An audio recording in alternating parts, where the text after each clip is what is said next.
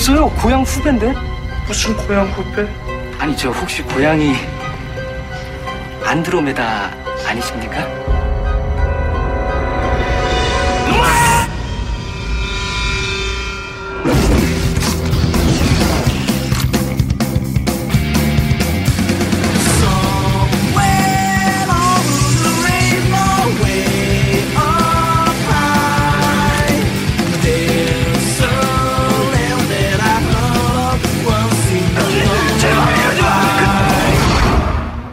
Hallo und herzlich willkommen zu einer Bahnhofskino Extended Edition, neue Ausgabe mit einem Gast, den ich, glaube ich, jetzt ein knappes Jahr nicht mehr begrüßen durfte. Und ich bin sehr, sehr froh, dass er nach den wohligen, wonnigen, vielfältigen Vergnügen, die die Nemesis-Reihe bot letztes Jahr, darüber haben wir nämlich zuletzt gesprochen, jetzt mit einem tollen anderen Film um die Ecke kommt, nämlich Save the Green Planet. Hallo Christian Grundei aus Hamburg. Aus na? Hamburg, genau, Hamburg-Barmbek. Was macht man so in Hamburg-Barmbek dieser Tage? Äh, gute Frage. Die Erde retten? Ja, äh, Filme gucken oder äh, ich renne viel durch den Stadtpark alleine. Also Hm. klingt jetzt ein bisschen frustrierend. Ist es manchmal auch, aber manchmal ist es auch ganz schön. Ist ein, ein Favorite Place hier in Hamburg für mich. Schön, finde ich gut. Ja. Ich meine, wir können ja auch alle, alle nicht wirklich dazu beitragen, hier den grünen oder blauen Planeten zu retten, außer alleine durch Parks zu laufen und zu Hause zu bleiben. Ja, na, ich mache noch mehr Sachen. Nein, nein, wir nehmen hier fleißig meinen Podcast auf, den Filme zum Dessert Podcast und Mhm. ähm, versuche kreativ zu sein und Dinge zu machen.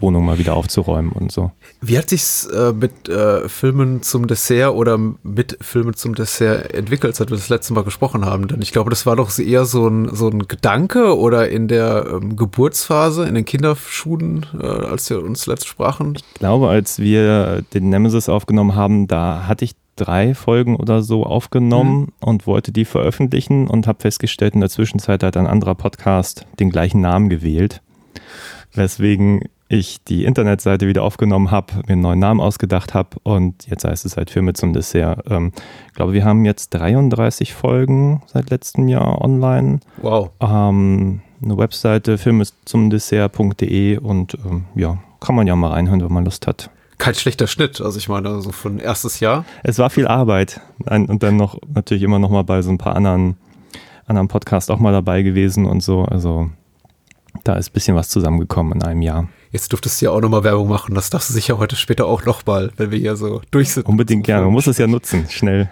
schnell reingrätschen. Nee, ich freue mich wirklich, dass wir uns wieder sprechen und das hat wirklich so viel Spaß gemacht und ich glaube, eine der, es war eine der herausforderndsten, aber auch beglückendsten ähm, Guckerfahrungen und ähm, Sprech Gesprächserfahrungen des letzten Jahres über Nemesis zu sprechen und ich habe sehr hohe Erwartungen an unser Gespräch über Save the Green Planet. Okay, ja, ich bin sehr gespannt. Wir machen was zum koreanischen Kino, was ja aller Orten gehypt wird. Äh, Das ist jetzt so, ich ehrlich gesagt, ich gehöre noch zu der Generation, glaube ich, die das ein bisschen, oder schon zu der Generation, die das ein bisschen befremdlich findet, weil ich so als, als äh, Mensch um die 40 natürlich auch schon die, den letzten großen Hype mitbekommen habe und deswegen jetzt so ein bisschen ratlos auf die derzeitigen Zustände blicke, wo alle sagen, oh, aus Korea kommt ja tolles Kino und ich mir denke, ja, es gibt auch noch mehr von, jenseits von äh, Bong Joon-ho und wir sprechen heute eben über einen Film von äh, Jang Joon-wan, heißt glaube ich der Regisseur, aus dem Jahre 2003. Der hat nicht viel gemacht, was hier so leicht verfügbar ist und auch Save the Green Planet, glaube ich, hat hier nicht die äh, allererfolgreichste äh, Veröffentlichungshistorie hinter sich. Ich glaube, wir haben, ich glaube, das ist auch relativ belastbar. Äh, die Annahme, dass Splendid, hast, hattest du gesagt, hat er mal hier rausgebracht vor Ich glaube, es war auf jeden Fall irgendwie nicht das größte Label. Ja, ich glaube aber die deutsche Veröffentlichung ist schon okay. Das war so eine Special Edition mit zwei DVDs. Ich nehme an, die haben einfach den Inhalt der koreanischen genommen. Ich glaube sogar noch mit Audiokommentar ohne Untertitel und so, was glaube ich dann für viele nicht so sinnvoll ist. Ich glaube, die Veröffentlichung war okay, aber die gibt es schon, glaube ich, lange nicht mehr. War so ein bisschen wie auch Phantom of the Submarine und, und, und äh, Shiri und so. Ich glaube, vieles davon ist nicht mehr so leicht oder noch gebraucht erhältlich, was so Ja. damals so rauskam. Im Augenblick scheint sich jedenfalls wirklich keiner so um die Rechte im deutschsprachigen Ra- Bereich zu kümmern. Also ich, nicht umsonst liegt der Film, glaube ich, seit mehreren Jahren bei YouTube rum in der deutsch synchronisierten Fassung und keiner claimt den. Also Ich glaube, die haben die Rechte. Das ist ja Hm. Netzkino oder so heißen die. Ach so, Ich glaube, die haben ganz, ganz billig Rechte aufgekauft und haben Ja. die da legal, allerdings dann auch nur in Deutsch veröffentlicht. Ja, auf das Deutsch sollten wir nochmal zu sprechen kommen bei dem Film. Du, du hast ja absolut recht. Ich glaube, im Rahmen eines solchen YouTube-Kanals haben wir auch kürzlich hier den Clown des CIA geguckt und so. Das ist ja immer so. Ger- Gerade Filme aus Fernost gehen ja immer gerne für, für billig hier über die Ladentheke. Ja, Äh, ja die deutsche Synchro. und die Klicks sind auch, also dafür, dass es umsonst ist, auch echt bescheiden. Ne? Also ich, Hm. ich habe jetzt nicht äh, frisch geguckt, aber ich bin der Meinung, dass halt bei YouTube auch nur ein, 2000 Klicks oder so dafür, dass es umsonst ist. Das ist schon bemerkenswert wenig. Liegt's an der deutschen Synchro, Christian? Na, ich glaube, es liegt an beiden. Wenn man so, ein- so ein Ding irgendwie verschenkt über YouTube und keiner weiß davon und bewirbt es auch nicht, dann glaube ich, kommen auch nicht die Leute drauf, die drauf stoßen sollten. Und dann, ja, die Synchro ist nicht gut. Also, wir wollten den ja schon vor drei Tagen besprechen, den Film. Und dann habe ich hier meine Korea-DVD eingelegt und äh, festgestellt, die ist äh, sehr milchig von unten. Und nach 20 Minuten versagte sie ihren Dienst. Und dann habe ich gedacht, hey, gucke ich ihn einfach auf Deutsch weiter, weil es die einzige mögliche sofortige Verfügbarkeit war. Und habe festgestellt, nee, das äh, trage ich keine fünf Minuten. Das war nicht so gut. Dabei muss ich sagen, ich fand die Sprecher, zumindest die, die ich da gehört habe, jetzt nicht so schlimm, aber ich finde grundsätzlich asiatisches Kino sehr schwer synchronisiert zu schauen. Ich glaube, Englisch ist ein bisschen besser, weil es einfach näher dran ist. Ähm, oder Französisch oder so, aber gerade asiatisches Kino, das sieht immer für mich synchronisiert aus. Ich glaube, da kann man sich so viel Mühe geben, wie man lustig ist und das funktioniert für mich nicht. Ja, der Film hat ja eben auch äh, eine herausfordernde Tonalität, muss man sagen. Wir werden darauf noch zu sprechen kommen, aber er schwankt eben sehr stark zwischen ja, ernstem Tonfall und dann wieder fast hysterischer Komik. Äh, auch, auch so ein Faktor, mit dem ich mich jetzt ein bisschen bei, beim letzten maligen Sehen ähm, schwer getan habe, aber äh, dazu dann gleich mehr. Ich möchte jetzt nicht irgendwie zu viel vorwegnehmen. Es, es sei auch gesagt, Christian und ich, wir werden den Film im Laufe unseres Gesprächs sicher äh, spoilern, so nennt man das ja heutzutage. Das heißt, äh, verraten, welche Haken der Film so schlägt im Laufe seiner Spielzeit. Äh, da gibt's einige äh, muss man dazu sagen. Der Film, äh, glaube ich, verläuft relativ konform mit den Erwartungen so in der ersten plus-minus-Stunde und dann wird's ab so ein bisschen, geht's vielleicht in, in, in Richtung, die nicht jeder erwartet oder jeder erwartet und insofern, ne, deswegen schicke ich mal voraus, es wird, wir verraten einiges und äh, ich schicke nur gleich eine Inhaltsangabe hinterher für die wahrscheinlich neun von zehn Menschen, die uns zuhören und den Film nicht gesehen haben und sagen, Spoiler sind mir egal, aber ich möchte zumindest wissen, worum es geht.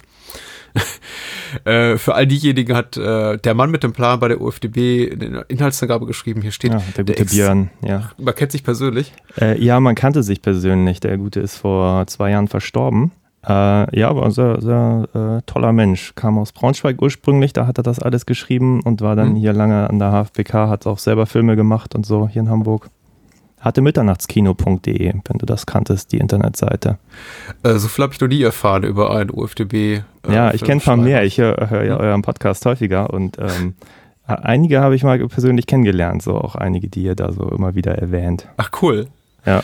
Ähm, das mit Björn, Björn Lars, das der Herr ist, ist nicht so cool. Und es tut mir natürlich leid, aber wir sind ihm sehr dankbar für all das, was er hinterlassen hat. Und äh, sei das hier so als kleiner, als kleine Ehrerbietung hier auch, auch nochmal vorgelesen. Er hat auch noch einen Kommentar auf seiner Mitternachtskino-Seite, die es nicht mehr gibt, aber man kann die noch im äh, hier archiv.org ähm, über die Time Machine nochmal zurückrufen. Wer da wühlen möchte, sehr zu empfehlen. Cool. Der exzentrische Byung-gu äh, glaubt an die baldige Zerstörung der Erde durch eine andromedanische Invasion. In seinem Wahn, er alleine könne die Aliens stoppen, kidnappt er seinen Hauptverdächtigen in der Verschwörung durch die Außerirdischen, den reichen Industriellen Manchik. Ich glaube, äh, Mr. Kang wird er, glaube ich, zumindest untertitelseitig immer genannt. Äh, Manchik Kang ist sein ganzer Name. Während Manchik grausame Folterung Byung-gus und dessen Freundin der pummeligen Suni durchmachen muss, bekommt ein ungleiches Polizistengespann den Fall übertragen. Das kann man so stehen lassen. Total okay. Ja, ungespoilert. Ja, äh, man, man sehe mir bitte nach, dass ich die äh, Namen wahrscheinlich alle nicht richtig ausspreche, aber die Hauptrolle, äh, also den Herrn äh, Lee Byung-gu spielt äh, Shin Ha-kyun, äh, Mr. Kang, also Kang Man-chik spielt äh, Baek Yoon-sik, die Assistentin, Freundin von Byung-gu spielt Hwang Jong-min und dann gibt's noch Kommissar Chu, gespielt von Lee, Lee Jae-yong äh, und Kommissar Kim, das ist der Jüngere, gespielt von Lee Yu-hyun. Das ist, äh, oh, das war jetzt Ja. schwer. Gleich Einfacheres. Thema. Einfacheres Thema. Äh, der Regisseur ist äh, Jung Jun-Wan, haben wir, glaube ich, aber auch schon erwähnt. Ähm, äh, leichteres Thema, leichtere Frage an dich. Äh, wie bist du auf den Film gekommen? Ja, das ist jetzt schon eine Weile her. Der Film ist, glaube ich, von 2003 und ich nehme Ja. an, ich werde ihn so auch 2003, 2004 gesehen haben, als es so diese erste Korea-Phase gab. Damals gab es ja noch hier die, ah, wie hießen sie, Charms und Adrena-Film und so. Die hatte ich in meinem Newsletter. Dann hat man auch gesehen, was gibt's Neues da im asiatischen Bereich.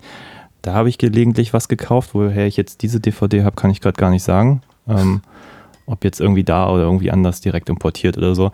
Ähm, aber relativ nah nach Erscheinen, weil einfach Korea-Kino zu dem Zeitpunkt total spannend war. Also jetzt nicht die Blockbuster, so Shiri und 2009 oder wie sie heißen, Lost Memory, das war alles nicht so meins, aber dann so A Tale of Two Sister, Old Boy, Sympathy for Mr. Vengeance und was da irgendwie alles 2003 geballt irgendwie aus Korea kam, das war schon, war schon arg interessant und ähm, das war so ein bisschen der dreckige kleine Bruder, würde ich jetzt mal sagen, von den etwas hochpoliteren Sachen und ähm, hat damals total Nerv bei mir getroffen.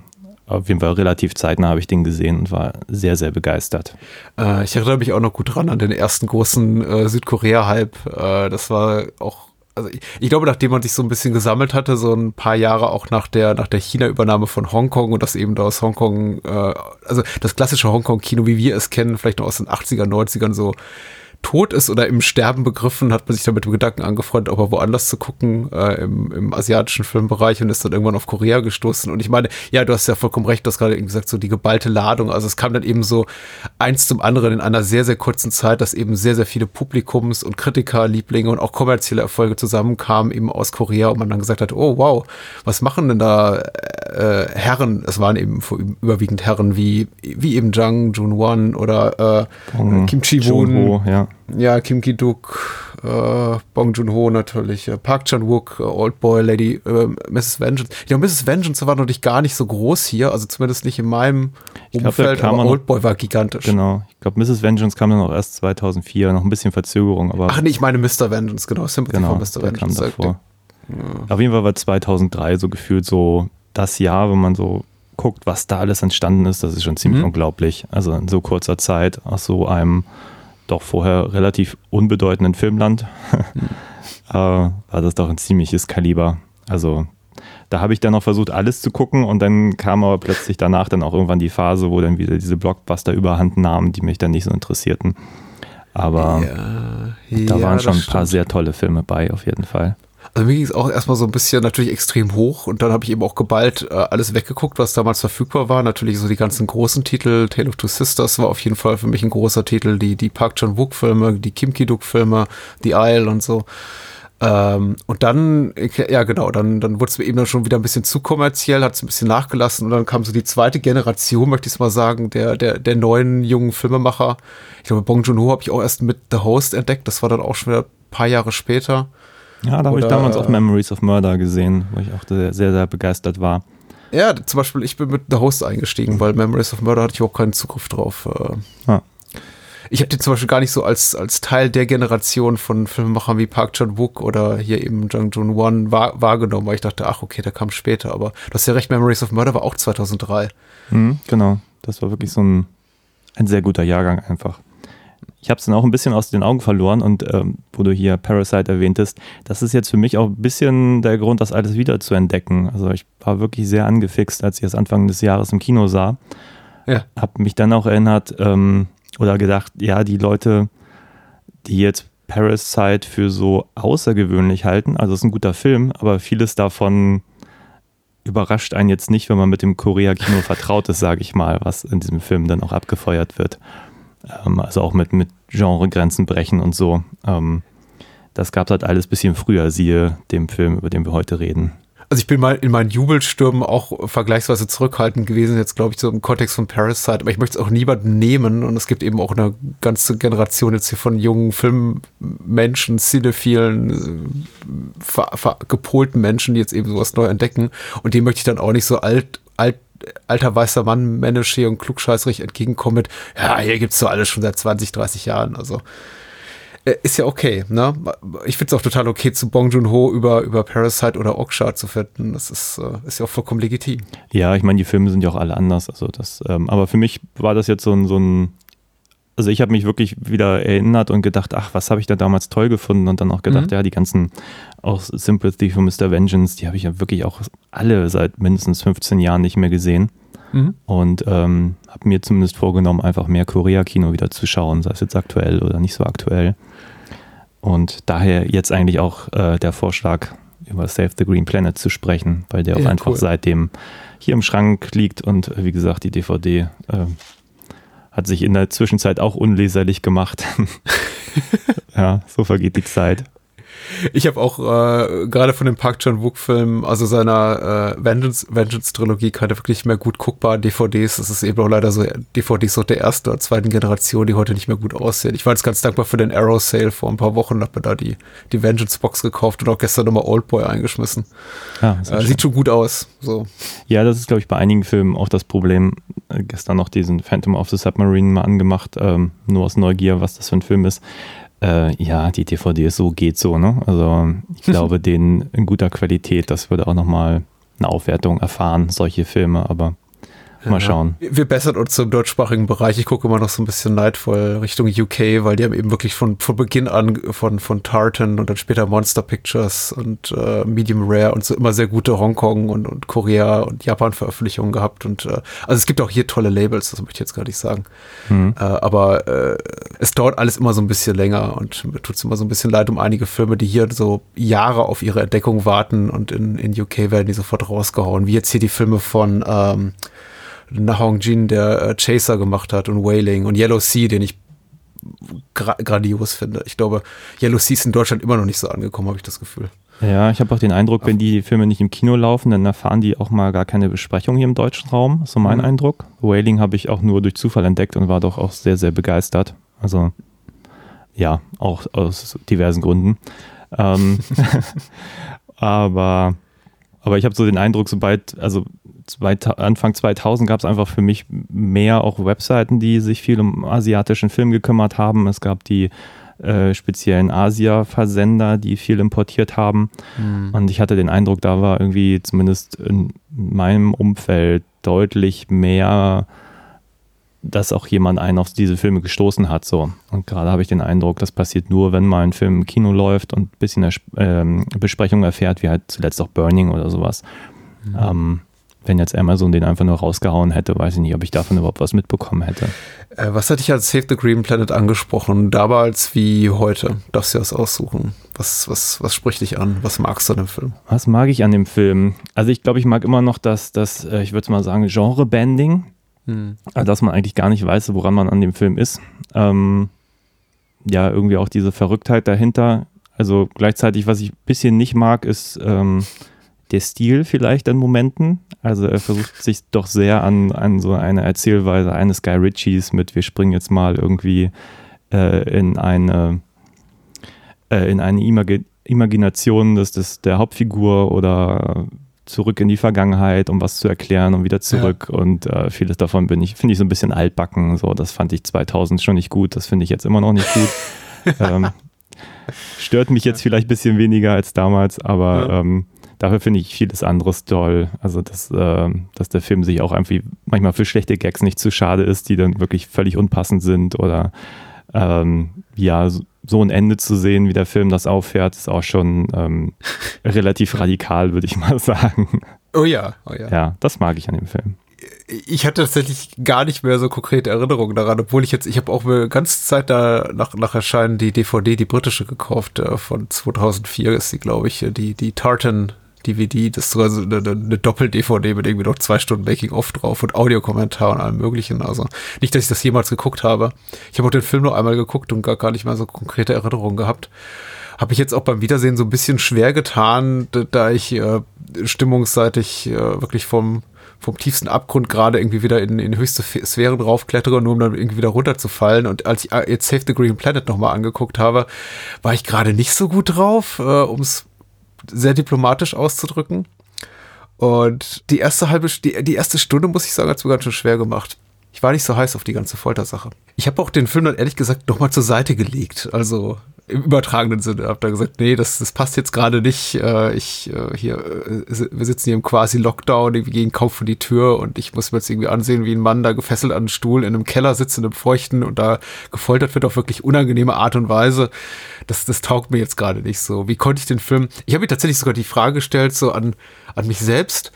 Äh, die, meine eigenen geistigen Zurechnungsfähigkeit damals, wie ich es nur geschafft habe, diesen Film gut zu finden. Und äh, ich habe dann doch tatsächlich ein, zwei Tage später, als ich mich nochmal an dem Film versucht habe, erkannt, warum ich ihn gut gefunden habe, weil er nämlich auch wirklich gut ist. Also ich, ich habe mich, äh, es hat geholfen, ihn mal liegen zu lassen und als ich ihn dann nochmal neu angefangen habe, ist er einfach so weggeflutscht und ich hatte einen unglaublichen, unglaublichen Spaß dran. Und er ist gar nicht so, ich fand ihn jetzt gar nicht so gedatet tatsächlich, wie du es gerade äh, beschreibst. Also es gibt ein paar Stilmittel, klar, vor denen ich sage, gut, das wird man heute wahrscheinlich entweder technisch besser machen oder anders machen. Aber er wirkte für mich erstaunlich modern für einen fast 20 Jahre alten Film. Ja, also ich äh, wollte jetzt eigentlich auch noch ein paar Stilmittel damit beschreiben, dass die so ein hm. bisschen so einen Guy Ritchie-Charakter haben. Also den mag ich ja persönlich nicht, den mag ich auch in seinen aktuelleren Filmen nicht. Ähm, der macht das halt so ganz viel, dieses, äh, ja, so ausgestellte Effekte, das äh, finde ich ganz fürchterlich so. Verstehe. Und da finde ich diesen Film noch relativ zurückhaltend, aber es gibt so ein paar Momente, also gerade diese, diesen ersten Moment, wenn er sich so imaginiert, wie er seinen alten Schulkameraden mhm. zusammenschlägt, nur um dann ähm, in der nächsten Szene zu entlarven, dass er eigentlich der ist, der sich von dem immer unterbuttern lässt. Und äh, mhm. ja, das ist irgendwie nicht so meins. Aber das ist jetzt auch Jammern auf hohem Niveau. Also das macht, vergrätzt mir den Film jetzt nicht. Ich habe auch den Eindruck, der Film braucht auch ein bisschen, um Fahrt aufzunehmen. Also er fängt halt an mit dieser, dieser, diesen ersten zehn Minuten, wie er diesen Menschen, was ist da, ein Chemiekonzern-Boss oder ja, sowas, ja. entführt und da hat der Film mich schon voll und dann, finde ich, verliert er so ein bisschen an Fahrt, weil er braucht dann auch relativ lang noch die ganzen ermittelnden Personen einzuführen und so, aber dann spätestens, und ich glaube, das geht vielleicht auch ein bisschen einher mit deiner Wahrnehmung der ersten Stunde, danach nimmt er, finde ich, so richtig Fahrt auf. Gerade die zweite Hälfte ist so unfassbar voll mit, mit interessanten Figuren. Auch dieser ältere, ermittelnde, was ist das, Privatdetektiv oder ehemaliger Polizist, der dann sich auf ach, eigene ach so, Faust true, aufmacht, glaube, schon, zu ermitteln.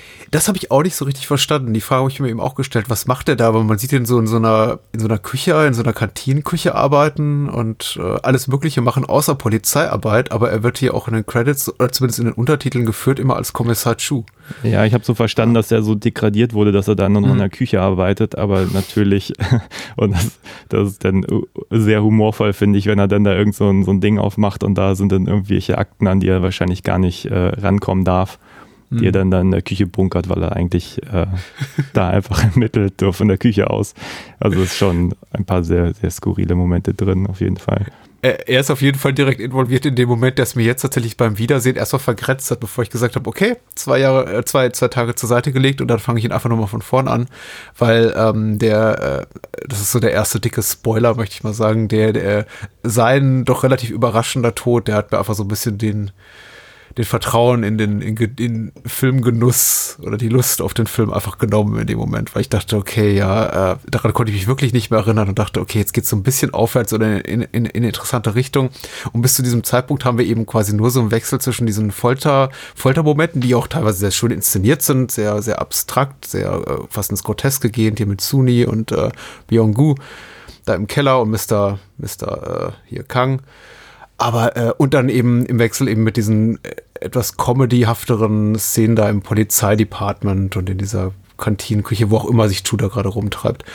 Und äh, dachte, ja gut, als er dann ankommt und ihn dann äh, ermittelt, also äh, seine Identität ermittelt vom Biangu, dem, dem Entführer und ihn dann in seiner Hütte besucht und ihn ins Gespräch kommt, dachte ich, ja, warte mal, geht das jetzt in eine andere Richtung? Aber nein, er stirbt natürlich. Also er kriegt halt diese, dieses, diesen, diesen Bienenlockstoff oder was auch immer da ins Gesicht gekippt, mhm. äh, wird, wird von Bienen angefallen und äh, stürzt dann Abgrund herunter und ist tot. Und der Film gibt, signalisiert das eben auch eindeutig. Nee, der ist tot, der kommt auch nicht wieder. Das war's. Wir haben euch quasi eine Figur gezeigt, einen, einen zentralen Protagonisten, äh, haben den sorgfältig etabliert, nur um dann irgendwie nach 60 oder 70 Minuten zu sagen, so, jetzt ist er weg. der kommt auch nicht wieder. Aber und da hatte ich ja keine Lust mehr in dem Moment. Okay, ich wollte gerade sagen, aber eigentlich, ähm, der Regisseur soll gesagt haben, er hat damals Misery gesehen. Mhm. und wollte einen Film aus der Sicht ähm, des Entführers drehen, weil er fand, die Rolle kam ähm, hier, die Cassie Bates gespielt hat, äh, Mhm. ihm viel zu kurz.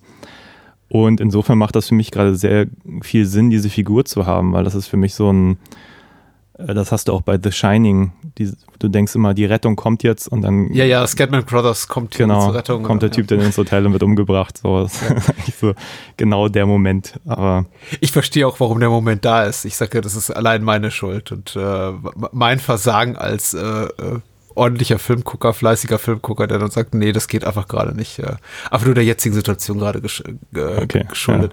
Aber der Film ist schon toll. Ich meine, es ist kein Versagen des Filmes, ihm, mir da einfach den Teppich unter den Füßen wegzuziehen. Und das macht der Film ja auch zwei, dreimal. Ähm, sag mal, kannst du dich daran erinnern, als du den Film das erste Mal gesehen hast, hattest du äh, inwieweit ist aus der Sicht des Entführers erzählt, das ist sehr richtig. Äh, was hast du gedacht? Ist tatsächlich Mr. Kang, äh, wurde er von den Außerirdischen geschickt oder stand für dich von vornherein fest, nee, hier Byung-gu, das ist ein äh, komplett Verrückter? Äh, wie war deine Perspektive auf die Dinge? das habe ich mich auch gefragt jetzt bei der Neusichtung. Ich glaube, der Film funktioniert besser, ähm, wenn man eben nicht weiß, was kommt. Also wenn man wirklich am Anfang denkt, der ist ein Verrückter, weil der Film macht ja auch alles dafür. Er liest ja diese ganzen Verschwörungsromane und Theorien und ähm, nimmt ja auch irgendwelche Drogen. Ähm, ist es hier Meth? Oder was nimmt er da noch? Ja, ich glaube schon, ja. Hm. Ja. Ähm, und ist ja einfach überhaupt nicht zurechnungsfähig und seine Freundin ist ja total strange und also, da pass- passieren ja auch ganz, ganz seltsame Dinge. Und ich glaube, ich war damals wirklich überrascht, dass sich äh, der auch dann wirklich als Alien entpuppte. Also bin ich mir ziemlich sicher, dass mich das ein bisschen eiskalt erwischt hat. Also ich habe vielleicht damit ge ich habe gedacht, das könnte passieren, aber ich habe es eigentlich nicht erwartet, muss ich sagen. Und das war jetzt natürlich bei der Neusichtung komplett anders, weil ich konnte mich nicht mehr an viel erinnern, aber natürlich schon an die Auflösung. Ich glaube, die vergisst man dann auch nicht wieder.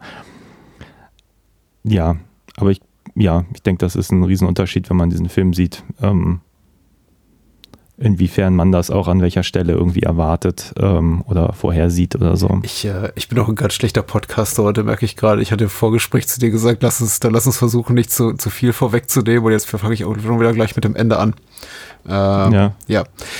Ja, das eigentliche Ende haben wir ja noch nicht genannt, aber Ja, ja, Aber es ist natürlich eine essentielle Frage. So, ist, ist der Entführte denn überhaupt ein Alien oder nicht? Ähm, also ist unser, unser Haupt, unsere Hauptfigur irgendwie wahnsinnig oder Mhm. ist er der einzige Mensch auf der Welt, der ähm, das Unheil vorhersieht? So. Das ist natürlich eine essentielle Frage, mit der dieser Film halt die ganze Zeit spielt und ähm, alles dafür tut, um ihn wirklich als voll verrückt darzustellen. Schon mit der Klamotte, die er trägt, mit diesen komischen Hüten, ähm, wenn er auch dann seiner, seiner Freundin die so anpfeift und sagt, hier, du darfst auf keinen Fall diesen Hut abnehmen. Der Hut hat aber auch im Weiteren gar keine Bewandtnis. Ich glaube, später tragen sie ihn auch gar nicht mehr. Mhm. Aber da haben sie ihm auch schon die Haare abgeschnibbelt und so. Also ähm, damit die nicht als Antennen fungieren können. Also der holt da auch alles, was man an absurder Verschwörungstheorie rausholen kann, äh, wird da auch irgendwann mal kurz aufgetischt. Also allein daher finde ich ihn auch ähm, so akt aktuell wie nie, wenn man jetzt gerade liest, was so aktuell so wieder kursiert. Äh, Ja. Say No to Bill Gates und so ein Quatsch. Also ähm, das ist durchaus immer noch sehr aktuell, vielleicht sogar aktueller, als es damals ähm, am Anfang des Internets eigentlich war. Ähm, ich meine, als ich den Film zum ersten Mal gesehen habe, war mir relativ klar vor Beginn, dass da doch was kommen muss. Also irgendwie eine Art von übernatürlichem Element. Also vielleicht sogar in der konkreten Form, dass sich eben der entführte Mr. Kang dann als Alien entpuppt. Natürlich jetzt so, wie es uns dann gezeigt wird, nicht. Das hatte ich natürlich nicht voraussehen können. Da möchte ich jetzt ehrlich gesagt die Details so ein bisschen im Dunkeln lassen. Aber ähm, dass da noch irgendwas kommen muss, jenseits von, ach, der ist bekloppt und der hat äh, jemanden quasi in seinem Keller entführt und in seinem Keller versteckt und foltert den jetzt eben das, das deutete ja irgendwie die Tonalität des Films an, das deutete jetzt eben auch die relativ lange Spielzeit an von zwei Stunden. Ich dachte, das kann es nicht sein, wenn das jetzt einfach nur so ein Stück Folterhorror wäre. Dann wüsste ich nicht, warum ich mir das jetzt zwei Stunden antun sollte. Dass da noch was kommen muss, war klar. Und ich glaube, als dann auch äh, Chu ins Gras beißt, so nach plus minus einer Stunde, dachte ich mir, war, war ich mir damals auch schon relativ sicher, dass da wahrscheinlich hinter Mr. Kang mehr steckt als ein einfacher, möchte ich mal sagen, Unternehmer, der jetzt eben zufällig Entführungsopfer wurde. Äh, aber was dann da konkret kommt am Ende, damit habe ich natürlich nicht gerechnet. Also, dass es so, so bizarre Formen dann annimmt. Äh, Aber es ist toll. Also das ist auch, das hält mich dann eben auch bei Laune. Das, äh, das rettet dann eben auch viel über die zweite äh, Hälfte der Spielzeit. Wobei mich dann auch verwundert hat, dass einige, ich habe einige Kritiken jetzt zum Beispiel gelesen, zeitgenössische Kritiken von 2004, 2003, äh, in denen hab auch, auch, ich glaube, mehr als einmal gesagt wurde, dem, dem Film geht so hinten und hinten raus die Luft aus. Und ich habe das überhaupt nicht so empfunden. Also für mich ist das eigentlich eine, eine konstante Vorwärtsbewegung und auch ruhig durchaus ein dramaturgischer Höhepunkt, so was wir da am Ende zu sehen kriegen und nicht so keine Kapitulation des Filmemachers, der sagt, ja, keine Ahnung, hab jetzt keine Ideen mehr. Aber das vielleicht auch, weil sich einfach Kritiker vielleicht schwer tun mit Genre. Was sagtest du das vorhin? Genre-Banding. Also Ja. einfach ein Filmemacher, der sagt, ach komm drauf geschissen.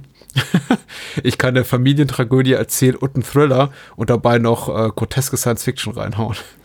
So ein bisschen so, also ich glaube, es ist auch ein bisschen typisch für asiatisches Kino. Also wenn ich Hm. da einen Film nennen würde, wäre es für mich immer Running on Karma, Oh ja. ähm, japanischer Film, äh, der auch, äh, es ist für mich das Paradebeispiel dafür, was eigentlich alles in einen Film reingesteckt werden kann. Ich glaube, da ist es irgendwie schweres Drama, Serienkiller mit, mit absolut grotesken äh, Comedy-Momenten.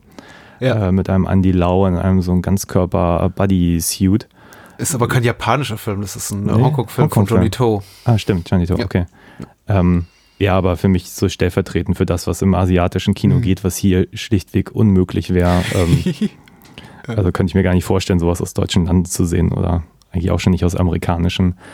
Ähm, und Save the Green Planet macht da halt, finde ich, ein ähnliches Fass auf. Also allein dieser Humor, er ge- gebiert sich ja relativ lange als so Anti-Establishment. Ja.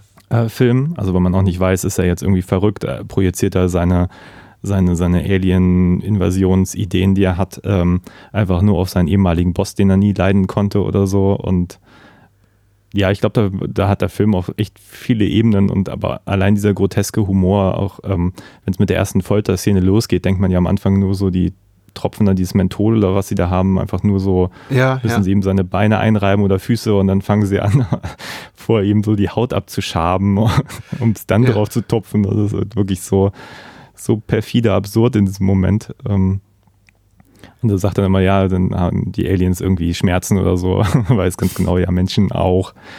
Äh, Später wird ja auch noch gesagt, dass ähm, er es nicht bei anderen potenziellen Aliens versucht hat, die dann aber auch gar keine Aliens waren. Ich glaube, das wird auch nochmal irgendwann erwähnt. Also es Ja. macht ihn jetzt nicht unbedingt zu einer besseren Person im Laufe des Films. Ich, ich meine mich zu erinnern, da ist auch relativ viel Kopfkino dabei. Also man sieht gar nicht alles so im Detail. Wir haben uns ein bisschen im Vorgespräch auch über die Altersfreigabe in Deutschland und auch in UK unterhalten. Ich glaube, in beiden Ländern ab 18 freigegeben. Ob das dann gerechtfertigt sei, uns auch die Frage gestellt. Äh, Ich habe, also meine Erinnerung ist, man sieht gar nicht so viel. Ich glaube zum Beispiel auch, dass der, dass sie ihm das Bügeleisen an die Brust drücken, sieht man nicht. Man sieht dann später eben nur die Verbrennung. Ähm, Genau. ja. Und Ja. äh, genau das, was du beschrieben hast, eben, dass, dass man erstmal denkt, ja, ist doch, ist doch harmlos und dann erst im, so im Nachgang feststellt, ach nein, die haben ihm die Haut abgezogen, oh Gott, ist das widerlich. Ja, nee, ich glaube, dass der Film sich, ähm, also ich könnte mir vorstellen, dass er bei Jugendschützern nicht so gut ankommt, weil man ihn einfach so schlecht einsortieren kann. Er macht ja am Anfang, also auch wenn man das Cover sieht, denkt man ja, das ist irgendeine absurde Komödie. Er hat da halt diese, dieses, diesen verrückten Hut auf, dieses Mentholding in der Hand und lächelt in die Kamera. Dazu diese, ja, sieht halt alles irgendwie freundlich und lustig aus und dann macht dieser Film halt diese ganzen Fässer auf ähm, mit Folterszenen, und man hat dann auch irgendwie den Eindruck, die haben irgendwie auch Freude daran in einigen Momenten und, und äh, ja, ich glaube, das kommt einfach nicht sehr gut an. Diese, dass man das nicht einsortieren kann, dass er jetzt wirklich der Böse ist oder so, sondern vielleicht sogar der Held, der da jetzt einfach jemanden in seinem Keller foltert. Das, äh, glaube ich, das macht es ein bisschen härter für einige, die da beurteilen müssen, ob das äh, jetzt für Jugendliche geeignet ist oder nicht. Ja, ich glaube, das ist eine gute These, auch eine sehr richtige These. Ähm, es fehlt eben so ein bisschen auch das moralische Element, die Person, die anwesend ist und halt äh, Byung-gu so ein bisschen zur, ja, äh, zum korrekten Verhalten aufruft. Ich meine, zu Beginn ist da eben noch Suni, die das teilweise auch äh, anwidert, was ihr, ihr Freund, ihr Partner in Crime da auch macht, ihr Liebhaber. Aber die verschwindet dann eben auch äh, relativ frühzeitig aus der Geschichte und war dann eben auch lange Zeit nicht mehr gesehen. Ich glaube, die verschwindet für über eine Stunde aus dem Film. Und dann sind wir eben wirklich nur noch allein mit äh, Byung-gu und, äh, und äh, Mr. Kang und dann eben später äh, Kommissar Chu oder was auch immer Chu. und äh, da ist eben das komplett dieses moralische, korrigierende Element aus der Handlung rausgenommen. Da ist keine Figur mehr, die sagt, nein, nein, nein, das ist, ist, ist, ist doof so, das dürft ihr nicht zeigen. Ähm, wobei dieses mit der Perspektive, äh, das äh, von Byung-Gu ist ja auch, das hält der Film ja auch nicht ganz konsequent durch, weil wir sehen ja dann doch immer wieder auch Polizeiarbeit, wir sehen dann Suli, die sich dann da, die, die den Zirkus abwandert und dort beruflich Fuß fassen will. Also man soll das jetzt nicht verwechseln mit, äh, mit einem Film, der eben komplett aus, aus einer subjektiven Sicht äh, erzählt ist. Sondern du meinst wahrscheinlich eher so dieses, ähm, also die Szenen, die, die wir mit Byung-Gu verbinden, die sind mit wahrscheinlich auf Wunsch des Regisseurs so, so gestaltet, dass sie eben komplett äh, offen lassen oder vielleicht sogar implizieren, dass er eben Recht hat, im Recht ist mit seiner Annahme. Ja, also es war nur, was ich gelesen habe, dass das ähm, er Misery umdrehen wollte. Und äh, Mhm. Misery ist natürlich jetzt auch ein Extrembeispiel, weil der Film oder auch die Romanvorlage natürlich komplett bei dem Autoren bleibt, der da im Bett äh, haust ähm, oder festgehalten wird. Und äh, ja, man eigentlich weiß, man wird auch die ihn eigentlich den ganzen Film über nicht verlassen, um Spannung aufzubauen. Und da ist dieser Film natürlich lange nicht so konsequent. Also, wie gesagt, der schlägt ja auch unglaublich viele äh, Seitenstränge an, ähm, denen er dann auch folgt und so. Ähm, ja, aber ich hatte meinen Spaß, auch gerade weil er so, so unberechenbar ist, vielleicht auch in seiner Art des Erzählens, dass man sich eben nicht darauf verlassen kann, bei ihm zu bleiben, sondern dann auch, ähm, ja, absurde Polizeiarbeit sieht, dass die eine Rückblende später nochmal eine Bewandtnis hat, dass dieser Typ, der Mhm. ihm da doof kommt, äh, er ihm diese Falle legt, dass er da mit seinem, seinem Mofa unterwegs war und so. Also Mhm. finde da viele schöne Ansätze drin, aber ja, erzählerisch ist es natürlich nicht ganz so konsequent. Also mir hat es auf jeden Fall jetzt sehr geholfen, weil wir hatten uns vorher ein bisschen äh, per, per Mail ausgetauscht zu dem Film und du hattest eben auch diese, diese Misery-Sache erwähnt, äh, also diese Perspektive des, des Regisseurs auf sein Drehbuch Jang Jun Wans. Äh, und mir hat das jetzt auch geholfen beim Filme gucken und ich habe jetzt auch gezielt auch darauf geachtet, ob man eben all das, was passiert, so außerhalb von Byung-Gus Wahrnehmung, ob man das vielleicht auch als so als seine, seine Fantasie, einfach seine äh, Vorstellung von dem, was dann parallel passiert zu seinem Handeln so wahrnehmen könnte. Aber ich bezweifle es sehr. Dafür ist es eben zu sortiert. Also, Ja. weil die Polizei von Poliz Polizeiarbeit jetzt nicht von Chu, aber von Kim ist zum Beispiel eigentlich für uns auch sehr nachvollziehbar und sehr klar und sehr, sehr ordentlich, fast schon bürokratisch in ihrem im Ernst. Also insofern. Hm. Ist eine hübsche Nee, Idee. Ich glaube recht, aber, da ist der Film nicht so ganz äh, erfolgreich in seiner Umsetzung, um es jetzt mal so ein bisschen vielleicht über Gebühr Nee, ich glaub- äh, streng zu beurteilen. Ja, ich glaube auch, da sind ein paar, paar Ideen, glaube ich, ähm, storyseitig ein bisschen cleverer, als es nachher auch in der Umsetzung dann umgesetzt wurde. Ähm, ja, aber kann ich jetzt nicht als großes, großen Nachteil empfinden. So. Es ist Mhm. halt kein hyper, hyperintellektueller Film. Ich finde, er verhandelt einfach nur ein paar, paar sehr schöne Ideen so und äh, ist denn letztlich einfach auch einfach ein sehr, ja, so ein Rollercoaster würde ich es mal bezeichnen, irgendwie so eine Achterbahnfahrt. Ähm, einfach von einer verrückten Idee in die nächste. Also Ja. mich hielt das halt komplett gut bei Laune, auch wenn ich manchmal denke, so zwei Stunden muss das sein, aber in diesem Fall kann ich eigentlich nicht sagen, dass ich da wirklich irgendwelche Durststrecken zu überwinden hatte. Äh, Nee, ging mir auch nicht so. Ich habe eben, ich merkte eben so, äh, in dem Moment, in dem der Film vorbei war, dass ich begann, mir Fragen zu stellen und schon hier unter dachte, warum passiert jetzt dies und das? Also es erschien mir alles relativ schlüssig, wie gesagt, bis auf diese Perspektive, Perspektivgeschichte, aber die ist eben auch, wenn ich nur fragwürdig, wenn man eben um dieses Statement des Regisseurs weiß, der sagt eben, ja, ich will quasi einen Film aus der Sicht des Entführers machen, aber ich mach's dann doch nicht so richtig.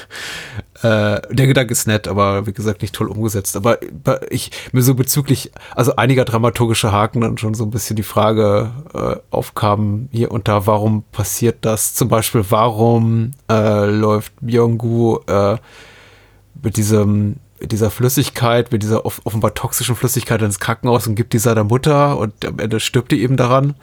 Ähm, und er kriegt das, die, glaube ich, von, von Mr. Kang. Hm. Wieso macht er das? Weil er vertraut, ich meine, die Prämisse des Films ist eben, er, er, entführt ihn und will ihn foltern, bis er gesteht, weil er ihm eben nicht traut, weil er eben glaubt, er, ist, er sei ein Alien und ihm sei nicht über den Weg zu trauen. Aber in dem Punkt ist er dann eben, lässt er sich dazu verführen, seiner Mutter offenbar ein, ja, ein, ein giftiges Mittel zu verabreichen, auf Geheiß von Mr. Kang oder auf, auf Empfehlung. Und ich habe mich schon gefragt, warum? An der Stelle war ich mir nicht sicher, ob er da nicht vielleicht einfach zu spät war mit dem Mittel. Mhm. Aber ja, eher schwierig.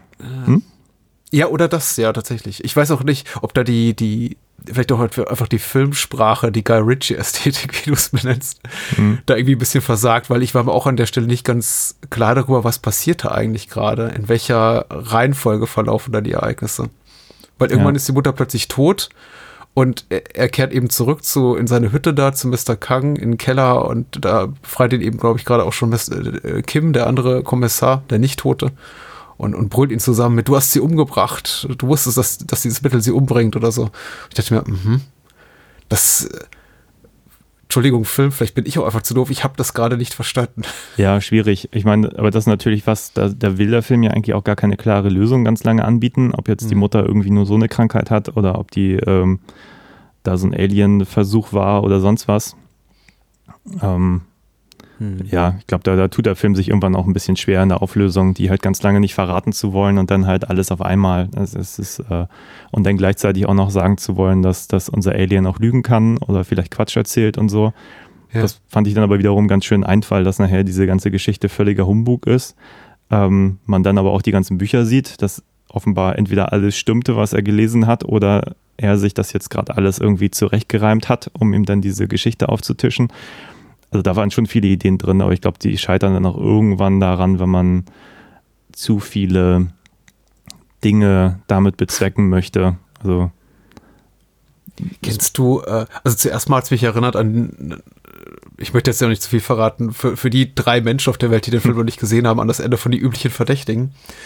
Aber äh, es hat mich auch erinnert an diese Akte X-Episode äh, Jose Chunks from Outer Space, ähm, was auch so eine Me Meta-Ding ist über die Serie selbst, wo du quasi einen Autoren hast, der quasi die Abenteuer von Mulder und Scully niederschreibt. Und man sieht eben diese ganzen Paraphernalien da popkulturell in seiner Wohnung rumliegen und irgendwie alte Science-Fiction-Magazine und so, aus denen er sich all diese Sachen zusammenschustert und dann eben Ende in, in der Fantasie dieses fiktiven Autors so eine Akte X-Episode bei rauskommt. Und das hat mich auch so ein bisschen daran erinnert. Äh, Ich bin mir ziemlich sicher, dass der Regisseur die auch gesehen hat, die Episode, weil. ja, wollte auch gerade sagen, das ist natürlich zeitlich auch alles relativ passend, ne? dass man sich da so gegenseitig zumindest inspiriert hat. Also, Ja. Was nicht heißen soll, dass der Film nicht toll ist. Ich meine, wenn man schon klaut, dann bitte bei dem Besten und es ist ja auch gut geklaut, aber hast du so einen liebsten Moment vielleicht oder die Lieblingsfigur? Am liebsten? Moment. Ja, ich, ich fand wirklich skurril, diese, diese Freundin, die fand ich ziemlich toll. Auch, dass sie Mhm. später dann nochmal im Zirkus gezeigt wurde, ähm, bevor sie dann wieder ihm zu Hilfe eilt. Ähm, ja, da gibt es schon, schon viele absurde Momente. Das muss ich gerade mal nachdenken. Also ich fand den, den Soundtrack fantastisch. Dieses Oh ja. Over the Rainbow-Thema, auch am Anfang in der Punk-Version, danach wird es ja noch ein, zweimal aufgespielt.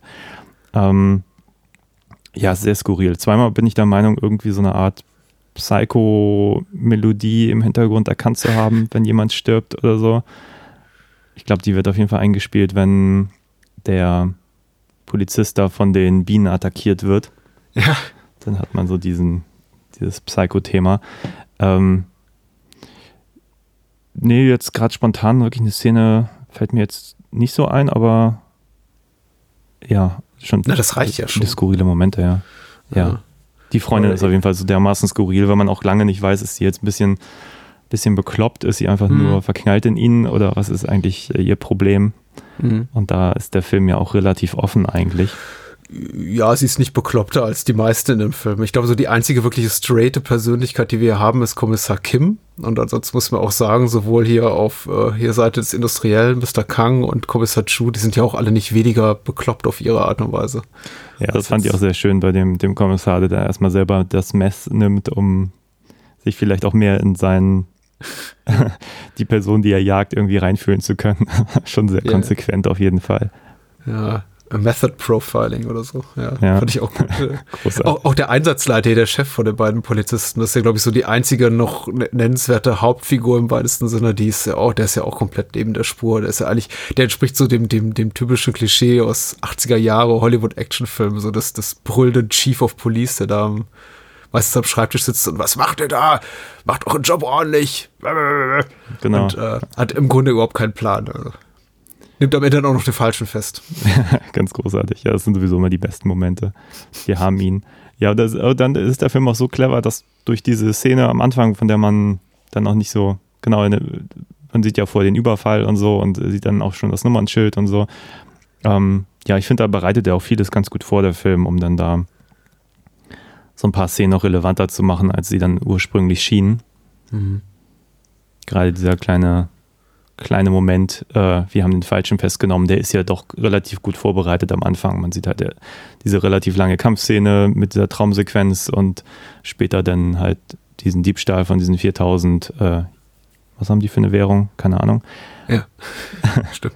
ja, ach, alles ganz schön. Also ich finde gerade in den Details funktioniert der Film erstaunlich gut. Also auch, dass sich das Geld erklärt, dadurch, dass er dafür seine Mutter diese 3600 ähm, da zahlen muss und so. Ich, also im, im Kleinen ist der schon ziemlich gut ausgearbeitet, der Film. Das finde ich immer ganz schön, wenn, wenn einem sowas dann irgendwie auffällt.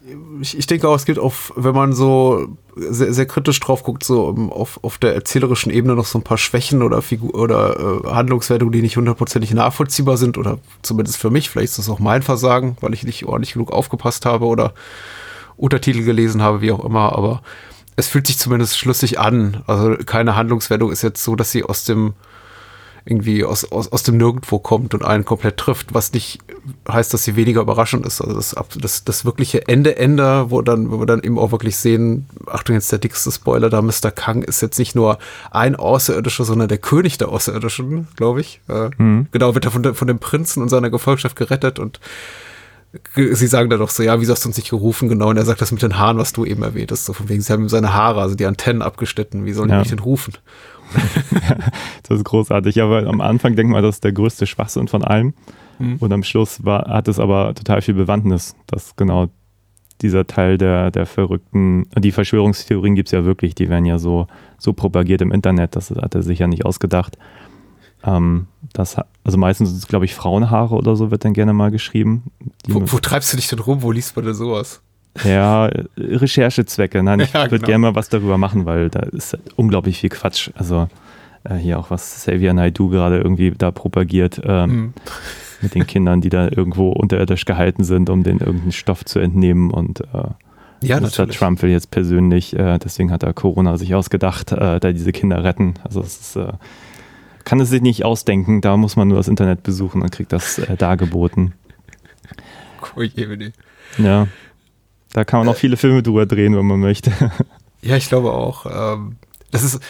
Äh, ja, es wirkt irgendwie so ein bisschen äh, zu, zu, zu gleichen Teil aus der Zeit gefallen äh, und zu gleichen Teil total zeitgemäß, weil natürlich die einfach diese komischen Diskussionen, die wir damals hatten, als jetzt auch, glaube ich, noch Save the Green Planet rauskam, aber eben vor allem so in den 90ern, als dann plötzlich diese ganzen Sci-Fi, Mystery, irgendwas, Verschwörungstheorie-Serien äh, so so äh, gehypt wurden oder so ein Hype waren, wie, wie zum Beispiel X-Files. Äh, das hat sich eben alles so in den Untergrund verzogen und irgendwie wirkt so ein bisschen unzeitgemäß, das alles sich anzugucken und dann man aber doch immer auf den zweiten Blick fest, wie jetzt auch belegt durch so Sachen wie das, was du gerade erzählt hast, ach, das gibt's doch weiterhin, das ist jetzt eben bloß woanders. Eben vielleicht im Keller, also in den, in den, in den, in den Kellern unserer Köpfe, wie jetzt hier sinnbildlich in Save the Green Planet. Äh, das ist, äh, irgendwie ist es noch da, es verschwindet nicht. Es wandert nur woanders hin, wo man es dann vielleicht nicht mehr so sieht. Ja, ja. Äh, genau. Du hast den Score erwähnt äh, von die, die Musik, Li Dong Jun heißt der, der Komponist. Ich fand den, ich wollte das auch nochmal unterstreichen, weil ich fand das auch wirklich ganz toll. Also jenseits hier von dem Somewhere Over the Rainbow Cover, äh, auch seine hier später sehr, sehr melodramatische Musik, wenn du eben diese Flashbacks hast zur Mutter. Mhm. Das ist schon sehr, uff, also das geht mir schon sehr nahe. Ja. Und die Szenen funktionieren auch deutlich besser, also haben eine deutlich größere emotionale Wucht, einfach weil dieser sehr, sehr, fast, fast, also ein erschlagendes Score so darunter liegt. Ähm, also hat mich auch schon sehr getroffen, fand ich sehr, sehr mhm. toll. Ja, ansonsten habe ich irgendwann mal gedacht, als dann erklärt wurde, äh, was es mit den Aliens auf sich hat, dass der Film eigentlich heißen müsste Save the Blue Planet. Ja. Aber wir hatten ja im Vorfeld auch kurz geguckt. Äh, du hattest gesagt, Rettet die Erde heißt das eigentlich übersetzt, der Originaltitel. Ja. Ja, deswegen ist eigentlich der Titel ein bisschen irreführend. Aber gut, jammern auf hohem Niveau. ja, äh, vielleicht, ich glaube, wir können sogar das absolute Ende, Ende übrig äh, ähm, offen lassen für die Menschen, die uns jetzt zugehört haben und gesagt haben, okay, ich suche jetzt irgendwie gerade noch einen Anlass, äh, den Film zu gucken. Dann lassen wir einfach mal offen, was in der allerletzten Minute passiert. ja. Alles andere haben wir schon verraten. Aber ja, warst du überrascht? Also ich fand es schon jetzt auch beim, bei der zweiten Sichtung echt konsequent, dass da, dass er so harsh endet. Also ja, ich glaube, was ich besonders harsh fand, war eigentlich einfach die Tatsache, dass ja seine Freundin extra eigentlich kommt, um ihn zu retten. Ähm, mhm. Und ja, dann relativ schnell dann im finalen Endkampf umgebracht wird. Ähm, nachdem sie dann relativ schnell wieder zur, zur wie sagt man, äh, zur Dame in, in äh, Bedrängnis geworden ist. Ähm, und er sie dann auch nicht retten kann. Und ja, er sich dann auch nicht retten kann und dann geht alles abwärts und er fragt sogar noch, wer rettet dann die Welt und dann denkt man noch, ah, vielleicht dieser Polizist und ähm, auch er scheitert und ähm, das war schon ein ganz schöner Downer, fand ich jetzt für einen Film, der eh schon so ein bisschen äh, so zwischen Euphorie und, und ähm, Folterfilm so hin und her wankt und dann auch noch mit sowas endet, in so dieser völligen absurden Endszene auch noch. Ähm, ja und man eigentlich ja am Schluss noch deuten könnte, dass er es ja sogar noch schlimmer gemacht hat. Also vor wollten die Aliens ja die Welt vielleicht nur übernehmen und am Schluss so ein bisschen die Message, nee, auf die haben wir keinen Bock. Äh, wir feuern das alles zu Klump oder war das von Anfang an der Plan? Also da war ich mir jetzt auch nicht ganz sicher. Mm, nee, der Plan war es ja nicht. Ich glaube, sie suchten eine alternative Heimat für sich selbst, aber genau. ja, das ist dafür offenbar nicht geeignet. Ja, ich bin auch so ein bisschen hin und her gerissen. Das ist, ich finde es relativ schwierig, um, auch zu beurteilen äh, oder dazu zu so einem diesbezüglich zu so einem finalen Gefühl für mich zu kommen, weil ich auch noch so ein bisschen am Hin und Her überlegen bin. Ähm, also, also was ich sagen wollte, mit ich fand es nicht so harsch oder hart wie du, ist äh, einfach die, die, die Explosion selbst des Erdballs fand ich jetzt nicht als so besonders äh, schockierend. Äh, für mich kam so die, der wahre Schock schon eben zuvor, wenn dann eben Suli stirbt auf diese auch sehr äh, brutale Art und Weise, durch diese äh, Verladekralle oder was auch immer das da ist, in der Fabrik. Äh, Gabel, Greifarm, wie auch immer und eben Byung-gu und eben auch sich dann nochmal so die ganze Ironie, genau, die du auch gerade zitiert hast, das Geschehen offenbart. So eigentlich ist er dafür verantwortlich durch seinen, durch seinen Versuch, äh, so amoralisch, widerrechtlich er auch sein mag, die Welt zu retten, dafür verantwortlich, dass eben die Aliens sagen, nee, also das sind, das sind furchtbare Menschen auf diesem Planeten, lass uns sie in die Luft jagen. Ja. Ähm, das ist schon beeindruckend, dass jetzt der Film das auch schafft, also diese zwei Tonalitäten zusammenzubringen. So, wir sind gerade noch so in dem Hin und Her gerissen zwischen dem Gedanken, äh, äh, ja, finden wir das jetzt alles komisch, weil die Aliens sehen ja schon lustig aus und das äh, Raumschiff da, durch das dann auch Kang wieder hochgebeamt wird, quasi so, da öffnet sich da so eine quasi Körperöffnung äh, und also ist alles so ein bisschen merkwürdig und, und eklig und absurd. Und an der anderen, auf der anderen Seite sterben eben da gerade Menschen unten auf der Erde. Äh, und trotzdem schafft der Film dann am Ende dem Ende trotz aller Absurdität noch so eine wirkliche große Tragik zu geben. Aber wie gesagt, die findet für mich dann eher so im Kleinen statt und nicht so sehr das äh, äh, im, im, großen, in der großen Explosion des Erdballs. Aber das mit Suli hat mich auch, hat mich auch sehr berührt. Also das ist für mich der, der noch schlimmere Scatman Crothers Tod, um wieder nur mal The Shining zu benennen, als der von Chu. Ja. Also, das tat mir schon sehr leid. Aber am Ende sind ja alle tot, also vielleicht ja, auch das stimmt. egal. Ich glaube, es sind auch immer auch diese, diese seltsamen Momente dazwischen, die einfach so extrem äh, cruel sind irgendwie. Also auch wenn er mhm. ihn foltern möchte, dann hat er irgendwann diesen, diesen komischen Dildo in der Hand, mhm. ähm, den er dann nicht einsetzen kann, weil ähm, äh, sein, sein äh, Geisel sich befreien kann in dem Moment, aber trotzdem gerade im Endeffekt fragt man sich schon, wofür eigentlich diese ganze Folter was, also so, ich glaube, um, um seine Telepathie zu, zu stören oder wie war das? Mhm. Ja. Ja, am Schluss ja. sollte er recht behalten, ist ganz schön. ja.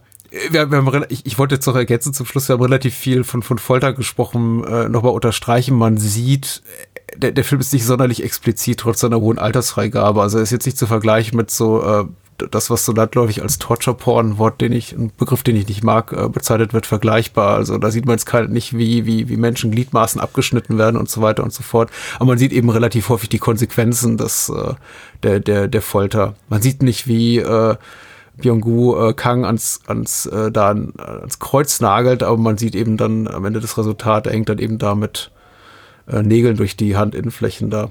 Äh, das ist eben, ich glaube auch nicht für, für jeder Mann, jeder Frau geeignet, aber äh, man soll jetzt bitte nicht erwarten, da den, das neue irgendwie Splattermeisterwerk, das bisher unentdeckte des koreanischen Kinos hier Nein. zu finden. Das ist nicht Aber- der Fall.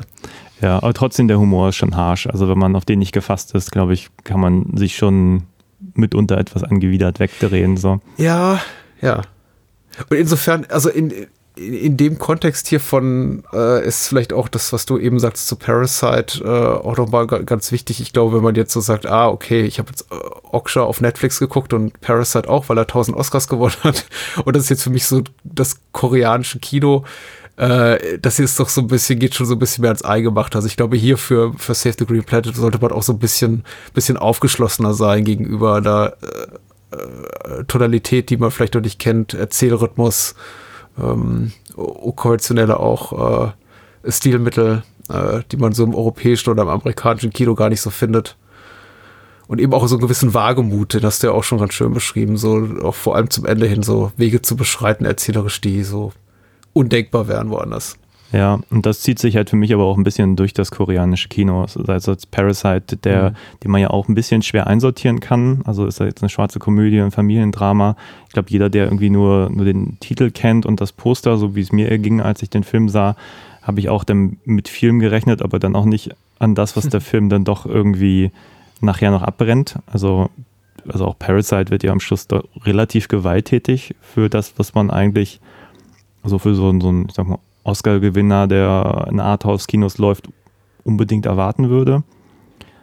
Und ähm, ja, für mich ist es relativ stellvertretend für das, was halt das koreanische Kino kann, eben sich nicht so darauf zu konzentrieren, wir machen jetzt eine alberne Komödie oder wir machen jetzt einen Science-Fiction-Film, sondern wir schmeißen einfach mal alles in einen Topf, früher und ordentlich um und gucken einfach, was bei rauskommt. So. Und das lassen wir dann aufs Publikum los und das ist mir grundsympathisch, sag ich mal. Ja, es gibt noch eine Menge zu entdecken. Und ich hoffe, die tun es jetzt. Also, das ist jetzt nicht sogar, ich hoffe, dass es jetzt nicht ganz so schnell verpufft. Also, was heißt schnell, so wie beim letzten Mal, so, wo nur die Hardcore-Loyalisten wie wir jetzt dabei geblieben sind und die meisten Menschen so nach 2003, 2004 gesagt haben, ja, okay, das war's jetzt dann. Ja. Ja, ich muss sagen, ich war jetzt, also ich finde es ein bisschen schade, dass man aus dies- dieser, dieser Zeit gerade echt sich ein bisschen Mühe geben muss, um auch die Mhm. ganzen Perlen irgendwie ähm, zu finden, um sie leicht zu kriegen. Allerdings muss ich sagen, wenn man jetzt bei, bei Netflix oder Amazon oder wie sie alle heißen mal guckt, ist da neueren Datums doch relativ viel, wo ich mich jetzt auch nur so halb durchgeguckt habe.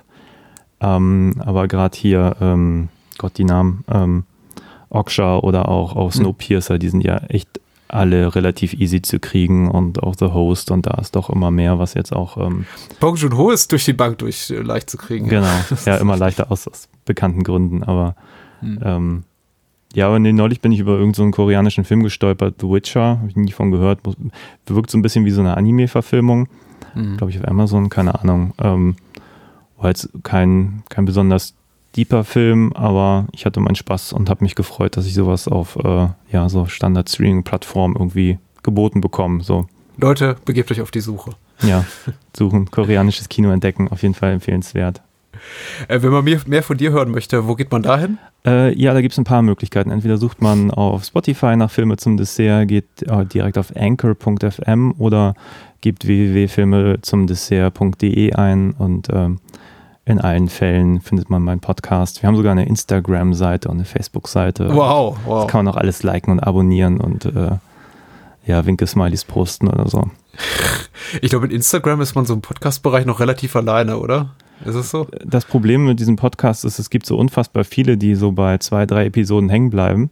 Mhm. Alle sind hochmotiviert, machen so eine Seite und ich folge auch vielen und ein paar, die ich kenne, sind da auch, aber ja, ich glaube, ich habe da irgendwie 100 gefolgt, äh, in die ich auch noch nicht reingehört habe. Also schwer zu sagen, schwer zu sagen. Es ist auch sehr, sehr schwierig, jedes Mal eigentlich ähm, Bilder und, und Videos zu machen. Ja. Ich meine, jetzt, äh, ich wüsste jetzt nicht, wie ich ein tolles Bild mit dir machen sollte oder so, um das irgendwie explizit zu bewerben. Man kann irgendwie das DVD-Cover abfotografieren oder irgendwas, aber Hm. das ist ja auch alles so für so ein, so ein visuelles Medium nur so halb geeignet. Ähm, jeden Tag ein Mikrofon zu posten mit irgendeinem Link ist ja auch so.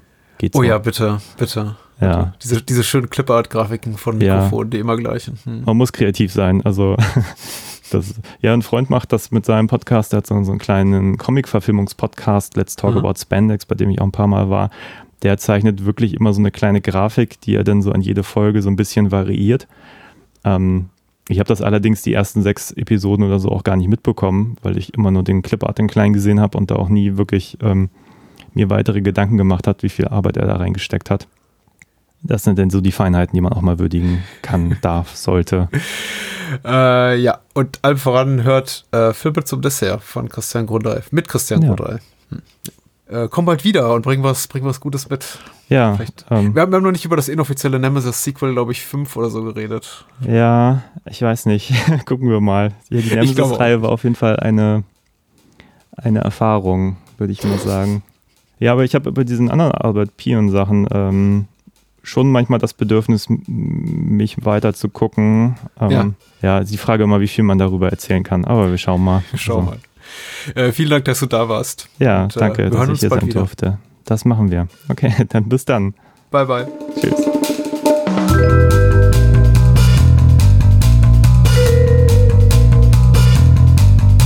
Das war's. Mehr Bahnhofskino und die Bahnhofskino Extended Edition gibt es bei iTunes, Spotify und überall, wo es gute Podcasts gibt. Und denkt bitte daran, eure Unterstützung durch eine Patreon-Patenschaft oder PayPal-Spende sichert diesem Podcast das Überleben. Unter bahnhofskino.com findet ihr alle Möglichkeiten, uns unter die Arme zu greifen. Vielen Dank fürs Zuhören und adios.